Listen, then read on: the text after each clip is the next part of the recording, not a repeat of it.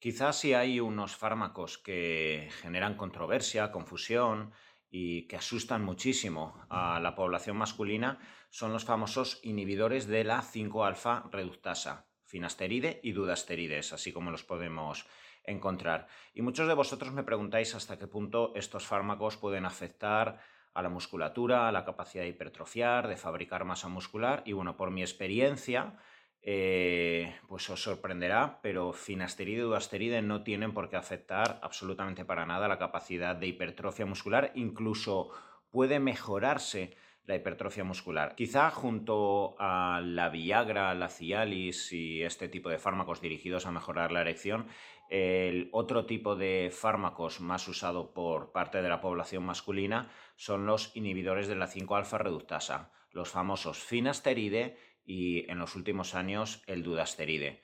Vamos a empezar explicando eh, cómo funcionan este tipo de fármacos. Los inhibidores de la 5-alfa reductasa impiden la acción de la enzima 5-alfa reductasa. Y os preguntaréis si qué es esta enzima y qué implicación tiene.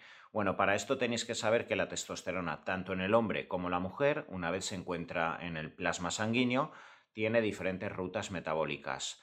Eh, o bien puede aromatizar, dando lugar a la formación de estrógeno, o bien puede reducirse a partir de la 5-alfa reductasa, dando lugar a la famosa dihidrotestosterona, DHT. Y la DHT es la hormona androgénica derivada de la testosterona que va a dar lugar a los eh, caracteres sexuales secundarios que dan lugar al fenotipo masculino, es decir, la caída del cabello, el acné, el tono grave de nuestra voz que podemos tener los hombres, el vello a lo largo de todo el cuerpo, la mayor densidad mineral ósea, eh, la potencia, las características eh, emocionales, cognitivas que podemos tener los hombres, el mayor impulso sexual, el crecimiento del falo, la bajada del escroto. Bueno, todo esto son características sexuales secundarias que principalmente eh, son ocasionadas o expresadas por parte de la DHT.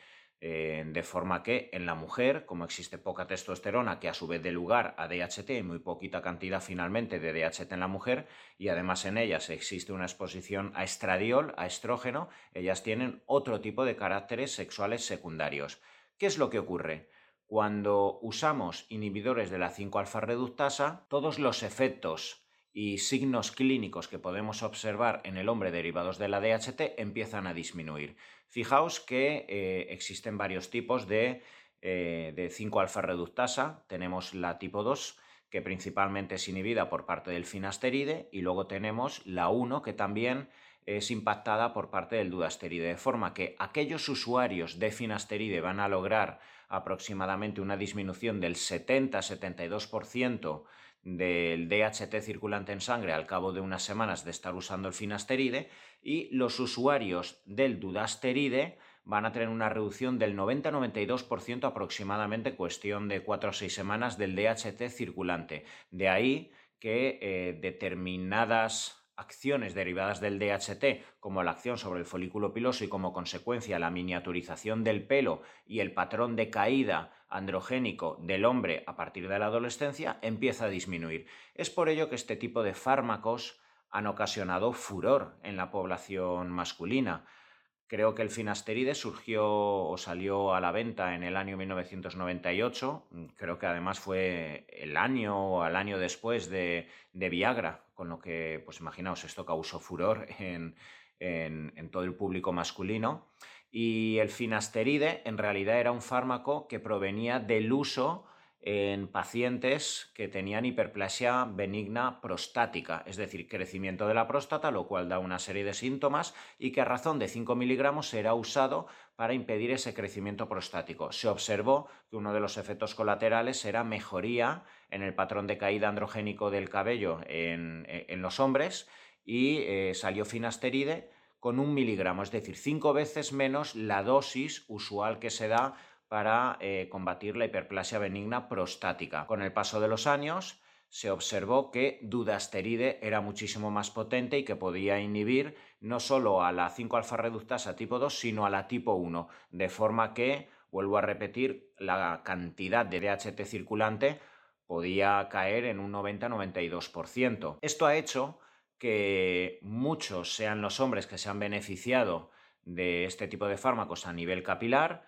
que muchos hombres literalmente no se hayan quedado calvos, aquellos hombres con una herencia genética de caída androgénica, muchos hombres que podían tener eh, a partir de los 30, 35 años ya casi estar al borde de una necesidad de trasplante capilar, lo han podido evitar, o muchos hombres que se han hecho trasplante capilar y para evitar que el pelo a un nativo que tienen no se caiga, pues lo han tenido que usar posteriormente. Pero, claro, mientras más se están usando estos fármacos, como siempre, puede existir siempre la controversia, la duda acerca de los posibles efectos colaterales y secundarios que pueden tener este tipo de fármacos. Evidentemente, todo fármaco va a tener efectos secundarios. No se puede decir no, es seguro al 100%. No, el paracetamol, cualquier antibiótico, un antiinflamatorio, la quimioterapia, cualquier tratamiento hormonal o cualquier tratamiento que inhiba unas hormonas potencialmente puede tener efectos secundarios. Y lo cierto es que, eh, por ejemplo, pues a efectos neuronales, a efectos de líbido, a efectos de disfunción eréctil, etcétera, se han encontrado potencialmente efectos colaterales entre hay revisiones desde el 2 al 10%. También tened en cuenta que eh, estos efectos secundarios se han encontrado principalmente en estudios con 5 miligramos, em, cuando se usaban para hombres mm, más allá de los 60, 70 años que usaban el finasteride o el dudasteride para la hiperplasia benigna prostática. En el caso de eh, del uso de este tipo de fármacos para la caída capilar se usan dosis mucho menores. Pero claro, en el momento que podemos generar cierta inhibición o existe el miedo de que la testosterona no funcione igual a efectos musculares, ¿cuántos son los deportistas? ¿Cuántos son los hombres que me preguntan diariamente o vienen a consulta eh, con la duda, ¿me tomo el finasteride, doctor? ¿Me tomo el duasteride? Me la manda el dermatólogo, desde hace un año se me cae muchísimo el pelo, me voy a hacer un trasplante, me han recomendado tomar este fármaco, pero es que a mí me gusta mucho el CrossFit, me gusta mucho eh, el ejercicio de pesas, tengo miedo a que todo lo trabajado durante estos últimos años me vaya, eh, se, vaya por la borda, ¿qué hago? Bueno, pues os lo voy a intentar explicar por mi experiencia y también por ciertos estudios clínicos que mm, han podido vigilar el impacto positivo o negativo que tiene el uso de este tipo de fármacos a nivel muscular. Tened en cuenta que eh, la DHT no es anabólica, es androgénica. Y aquí está la clave del por qué los estudios y luego la, experiencia clínica mm, de mía y de otros médicos verifica que el impacto en la hipertrofia, en la ganancia de masa muscular,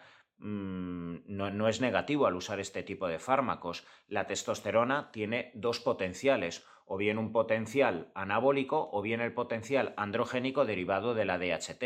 En el momento que nosotros generamos una inhibición de la 5-alfa reductasa, disminuye la DHT, pero en realidad lo que ocurre es un aumento de la testosterona total y esto se verifica clarísimamente en absolutamente el 95% de los pacientes que están tomando eh, finasteride o dudasteride. Tú les miras los niveles de testosterona en sangre y suelen aumentar un 30-40% de la, eh, de la medida que tenían previo a usarlo. ¿Esto que permite? Que evidentemente si hay un entrenamiento coherente, una nutrición coherente, etcétera, la capacidad anabólica que existe a nivel muscular es mayor, porque al final a nivel muscular lo que nosotros tenemos son receptores androgénicos, no tenemos un receptor para la testosterona o para el DHT, tenemos receptor androgénico, de forma que si hay mucha testosterona circulante, que es la que principalmente va a generar el anabolismo, al impactar con el receptor androgénico, tendremos en realidad mayor capacidad anabólica.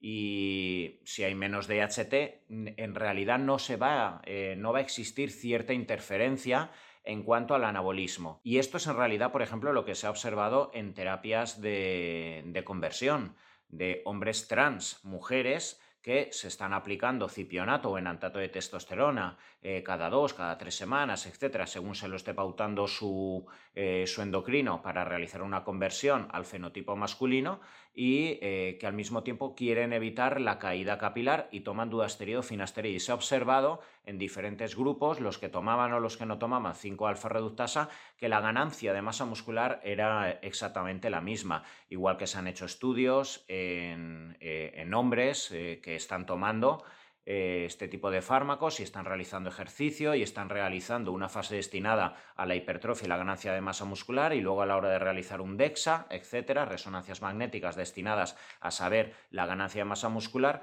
no existía una diferencia estadísticamente significativa. Pero ahora bien, existen peros, existen eh, cosas que pienso que hay que puntualizar. Yo las observo en clínica, mm, esto no lo puedes mirar en ningún estudio porque al final, como siempre, eh, los detalles y las particularidades de la clínica en muchas ocasiones tú no las observas a la hora de ir a PubMed a intentar mm, verificar si esto mm, está relatado en la literatura científica. Lo que sí que se puede observar con el paso de los años es que el aspecto muscular tiende a cambiar. Y esto sí que lo he observado muchísimo y os voy a explicar el por qué. Vosotros tened en cuenta que una persona, un hombre, que tenga mayor cantidad de testosterona pero tiene una inhibición de la 5-alfa reductasa, finalmente va a tener menos DHT. Si queda más testosterona, hay más capacidad para la aromatización, es decir, para que la testosterona se transforme en estradiol. El estradiol genera retención de líquido, puede generar acumulación de grasa en determinadas zonas como eh, el pecho, eh, como las cartucheras, etc. De ahí que uno de los efectos secundarios que puede generar los fármacos 5-alfa reductasa es la ginecomastia. ¿Por qué? Principalmente aquellos hombres con grasa abdominal y que a partir de los 35 o 40 años, eh, sí, quizá entrena, pero no controla su dieta, eh, tiene un porcentaje de grasa por encima del 22, del 23%, puede existir un riesgo de aromatización mayor por tener más grasa abdominal, lipoinflamación, resistencia a la insulina y esa cantidad mayor de estradiol genera retención de líquido y edema, de forma que el aspecto denso, rocoso que quizá aporta la DHT se pierde como consecuencia de la concentración mayor de estradiol, que además esto es algo que se puede verificar en analíticas. Cuando miras la concentración de estradiol en muchos usuarios de finasteride o duasteride, ves cómo va ascendiendo y si lo comparas hace años puede ser el doble o el triple, lo cual eh, genera cierta modificación en el aspecto estético de la musculatura. Fijaos que mm, yo que trabajo con muchos fisioculturistas y veo cuáles son sus planificaciones, hay algo que llama la atención. Cuando se acerca la competencia, ese punto final donde ya tienes que, eh, de cara a la tarima, tener un aspecto rocoso, un aspecto como tridimensional de la musculatura, con mucha separación, mucha profundidad, se ven todas las inserciones. ¿Sabéis eso qué es lo que lo genera? Fármacos derivados de, eh, de la DHT ¿vale? Como el primobolan. En antato de metenolona, este tipo de fármacos pues generan eh, poco estradiol, mucho DHT y dan un aspecto rocoso, con mucha profundidad muscular, un detalle muscular que hace que la piel esté pegada, porque no hay líquido. ¿Y qué es lo que hacen además de cara a los eventos eh, de culturismo los fisioculturistas? Pues a su vez meten antiestrógenos, inhibidores de la aromatasa para que no haya estrógeno y entonces haya mucho DHT. Y el aspecto aun teniendo la misma masa muscular o menos, porque igual están catabolizando por estar en déficit calórico, pero sin embargo la apariencia en un evento de culturismo, muchos habréis visto, como es muy rocoso. Eso es lo que aporta la DHT. Y con el paso del tiempo, yo sí que he observado pacientes que me han enseñado fotos de antes o pacientes que yo los he ido viendo eh, durante dos, tres años y ha cambiado, ha cambiado ligeramente el aspecto de la masa muscular. Ojo que no en todos, en algunos, pero es algo que eh, sí se puede observar. Y yo esto lo he hablado con algún dermatólogo a quien suelo derivar pacientes, etcétera, que por ejemplo ha hecho trasplantes a culturistas, etcétera, y luego les ha recetado 5-alfa inhibidores de la 5-alfa reductasa y quizá al año, al año y medio, pues eh, me ha dicho, oye, eh, este chico me, me han comentado varios que parece que les afecta a la hora de definir o de, apretarse, quitarse el líquido, etcétera, y es, y es normal porque hay menos cantidad de DHT, que es lo que proporciona ese aspecto rocoso. Luego, por otro lado, tened en cuenta que la DHT es sensibilizadora a la insulina. Esto es muy claro cuando un niño con 12-13 años es gordito, tiene mucha grasa abdominal, etcétera, y empieza a tener un patrón de masculinización en cuanto a la liberación de testosterona, en cuestión de seis meses puede empezar a generar mucha lipólisis, sigue comiendo prácticamente lo mismo, pero su abdomen empieza a apretarse. Esto eh, lo causa la DHT. La DHT favorece eh, la mayor sensibilidad a la insulina y si hay mayor sensibilidad a la insulina, disminuye en cierto modo la lipoinflamación, el organismo es capaz de usar mejor los triglicéridos acumulados en el adipocito, etc. De forma que eh, esto sí que se observa. Eh, pacientes que están con inhibidores de la 5-alfa reductasa pueden tener una mayor tendencia a resistencia a la insulina, acumular grasa abdominal y a su vez, si hay más grasa abdominal, mayor aromatización. ¿Y con esto qué te quiero decir? Que ni se te ocurra realmente, eh, si te preocupa tu cabello, la salud capilar, etcétera, y entrenas, eh, ni se te ocurra plantearte no tener por qué tomar este tipo de fármacos eh, por el impacto potencialmente negativo en cuanto a la hipertrofia, la capacidad muscular, la ganancia de masa muscular que vayas a tener, pero sí quizá te recomendaría que ya que potencialmente puede afectarse un poco la sensibilidad a la insulina, puede aumentar el estrógeno, vigila tu porcentaje de grasa, hazlo todo en coherencia. Esto quizá viene más a sumar la importancia de hacer una nutrición correcta, de vigilar tu entrenamiento, cuando hacer tu carga de hidrato de carbono, vigilar que tu porcentaje de grasa en esa hipertrofia que estás haciendo no se vaya por encima del 10, del 12% y en principio, eh, pues si esto lo haces así, no tienes por qué luego tener eh, potencialmente los problemas de ginecomastia, acumulación de grasa, mayor retención de líquido o pérdida de la densidad que quizá estás buscando o el aspecto eh, rocoso y con, inserciones profundas eh, muscularmente.